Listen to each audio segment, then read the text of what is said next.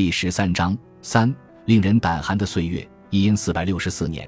伊莎贝拉还不到十三岁的时候，她的哥哥恩里克四世接受了英格兰的提议，同意将她许配给爱德华四世国王，以缔结两国之间的政治联盟。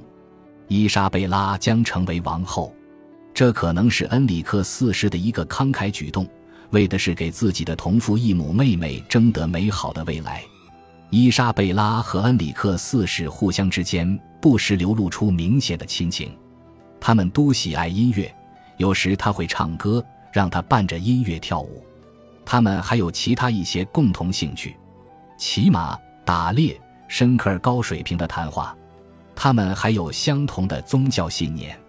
但是。与英格兰国王的婚约，也许是因为恩里克四世企图将伊莎贝拉排挤出卡斯蒂利亚的王位继承体系，将他迁往遥远的外国。尤其是当时有传闻，人们在质疑胡安娜的合法性。不管恩里克四世的动机是什么，与英格兰国王结婚的前景会让大多数少女心花怒放。二十二岁的约克的爱德华刚刚登上英格兰王位，他魅力十足，金发碧眼。身强力壮，身高六英尺四英寸，聪明机敏，擅长宫廷的狩猎和比武游戏，穿着雅致的毛皮大衣，佩戴富丽的首饰，并且热爱骑士罗曼斯。这些特点结合起来，让女人们无法抗拒他的魅力。而好色的年轻国王也热情洋溢地在风月场纵横捭阖。即便排除廷臣照例奉上的阿谀奉承。爱德华四世也吸引到了一些真诚的赞誉。他外貌英俊，非常有君主气派，面容俊秀，身材魁梧健壮清爽。托马斯·莫尔爵士写道：“德意志旅行家加布里埃尔·特策尔于一因四百六十六年写道，他远远超过其他所有人，就连他的批评者也承认他非常俊美。”法兰西廷臣菲利普·德科米纳则称。我不记得见过更英俊的君王。嫁给爱德华四世的前景，对喜爱打猎和宫廷爱情故事的伊莎贝拉一定是特别诱人，甚至是令她眼花缭乱的美事。她将得到一位了不起的丈夫，成为全天下的嫉妒的对象，并且她将成为英格兰王后。何况她与英格兰也有血统上的联系。伊莎贝拉相信西班牙和英格兰有与生俱来的王朝血脉亲缘，她的祖母是兰开斯特的凯瑟琳，而凯瑟琳的父亲是英格兰著名的大贵族冈特的约翰。约翰娶了卡斯蒂利亚的康斯坦斯，所以对卡斯蒂利亚王位也有权利主张。爱德华四世是冈特的约翰的后代，所以他是伊莎贝拉的远房亲戚。如果这门亲事顺利结成，旧的亲戚关系又重新续上了，这门婚事为英格兰也能带来一些战略机遇。爱德华四世是残酷的佩德罗国王的女儿的后代，所以他对卡斯蒂利亚王位也有权利主张。如果他再娶了伊莎贝拉，他的继承权就更有利了。英格兰诗人们已经在写打油诗，颂扬爱德华四世不仅是英格兰国王，理应享有法兰西王位。还将成为西班牙王位的继承者。英格兰和法兰西都是你的，你为何否认？西班牙那美丽国度也属于你。婚姻的建议提出后，伊莎贝拉便在家中等待决定。当时交通困难，从一个朝廷送消息到另一个的朝廷可能要花几个月，因为廷臣们必须从一个地方旅行到另一个地方。但最后让他大失所望的是。爱德华四世以极其不寻常的方式选择了另一个女人。英格兰的谋臣们在法兰西和西班牙为爱德华四世谋求婚姻，然而他们被蒙在鼓里，因为国王已经非常冲动地娶了一个美丽的寡妇伊丽莎白·伍德维尔，她是少数成功抵挡驻国王求爱攻势的女人之一。既然搞不到手，在狂热之中，他选择了将她娶进门。一四六四年四月三十日，他们在他家族友人的家中秘密结婚。参加婚礼的人很少。爱德华四世一定很快就对自己的私定终身后悔了，因为他在随后六个月里隐匿此事，就连他的朋友们也不知道此事。这种局面让在国外为他谈判与外国公主结婚条件的大臣们更为尴尬。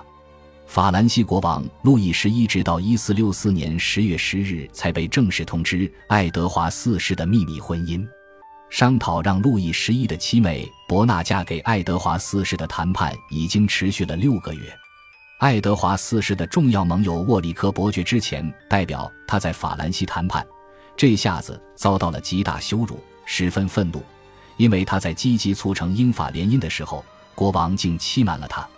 一位英格兰编年史家如此描述沃里克伯爵的反应：沃里克伯爵回国之后得知此事，大为不悦。英格兰国王勇敢骄傲，但目光短浅而喜好寻欢作乐。如果伊莎贝拉能够嫁给他，赢得他的心，并辅佐他治国理政，那么欧洲历史会在很多方面改写，英格兰和卡斯蒂利亚两国都可能会向更好的方向发展。爱德华四世的婚姻给他造成了灾难性后果，因为他娶的那个女人贪得无厌，野心勃勃地扩张他的家族的利益，暴躁易怒，心胸狭隘。他也是兰开斯特派的一员。为了取悦妻子，爱德华四世不得不为他在前一段婚姻中生的两个孩子、五个兄弟和七个未婚姐妹在宫廷安排职位，和安里克四世国王一样。爱德华四世最后被奸佞小人团团包围，他派往法兰西的使臣和曾经的盟友沃里克伯爵因为受骗而大怒，转而反对他。爱德华四世的王朝幻梦粉碎了。尽管他和伊丽莎白生了十个孩子，他驾崩后，他的两个年纪最大的儿子，分别是十岁和十三岁，神秘的失踪，据说在伦敦塔被身份不明的人杀害，在遥远的卡斯蒂利亚。还是小姑娘的伊莎贝拉，因为自己被抛弃而愤怒。多年后，告诉外国使节，她竟然被英格兰的一个寡妇给比了下去。这清楚地说明，他在随后的二十年中仍然为自己被抛弃而感到怨恨。和伊丽莎白·伍德维尔一样，她也不会容忍怠慢冷落，更不会宽恕侵害自己的人。伊莎贝拉除了那些好的品质之外，也逐渐养成了一种强硬的作风，这帮助他在童年和少女时代的重重困难中生存下来，但也让他变得严苛和冷酷。恩里克四世在等待英格兰的消息时，开始猜到这门婚事不会成功，于是开始考虑将伊莎贝拉嫁给葡萄牙国王阿方索五世。他是一位战争英雄，若得到他的支持，卡斯蒂利亚的国防会更为巩固。这样的婚事。同样能够有效地将伊莎贝拉迁出卡斯蒂利亚王国，免得她妨碍小胡安娜继承王位。同样还可以改善与葡萄牙的关系，而且葡萄牙已经有一位继承人，即阿方索五世的儿子若昂，所以若昂的孩子将统治葡萄牙，胡安娜的孩子将统治卡斯蒂利亚，而伊莎贝拉的孩子不会继承任何一个王位。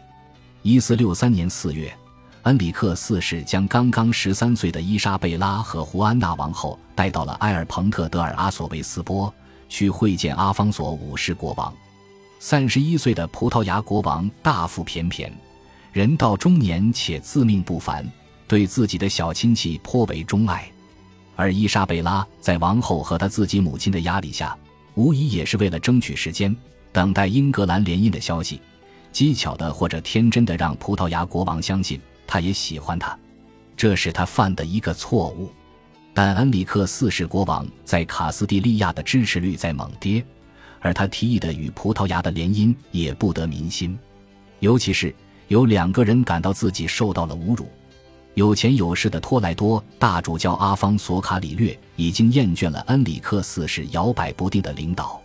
他还支持那些百般嫉妒恩里克四世的阿拉贡亲戚。早就希望引导卡斯蒂利亚的公共政策去亲近阿拉贡而非葡萄牙。同时，胡安帕切科因为自己的宠臣地位被其他人取代而恼羞成怒。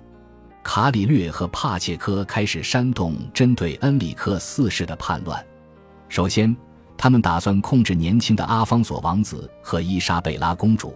于是坚持要求得到两个孩子的监护权，表面理由是保证他们的安全。他们警示称，有图谋不轨的人企图杀害阿方索，并将伊莎贝拉嫁出去，以便将我国的继承权交给一个没有资格的人。他们指的是小胡安娜。他们向全国发表公开信，并广泛传播，宣布自己与国王决裂。这封公开信被称为《布尔戈斯声明》，流露出对国王的鄙夷和嘲讽，并提出了一系列要求。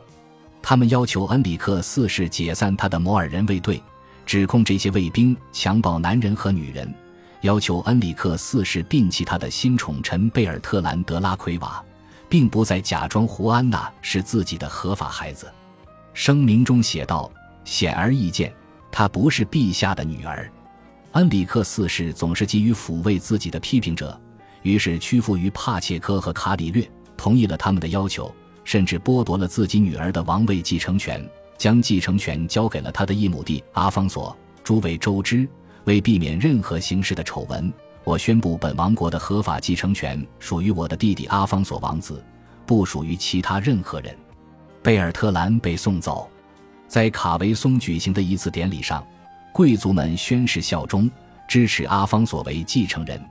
圣雅各骑士团大团长的职位也被转给阿方索。阿方索被交给比列纳侯爵胡安帕切克监护，后者在恩里克斯是自己的青少年时代也发挥了关键作用。感谢您的收听，喜欢别忘了订阅加关注，主页有更多精彩内容。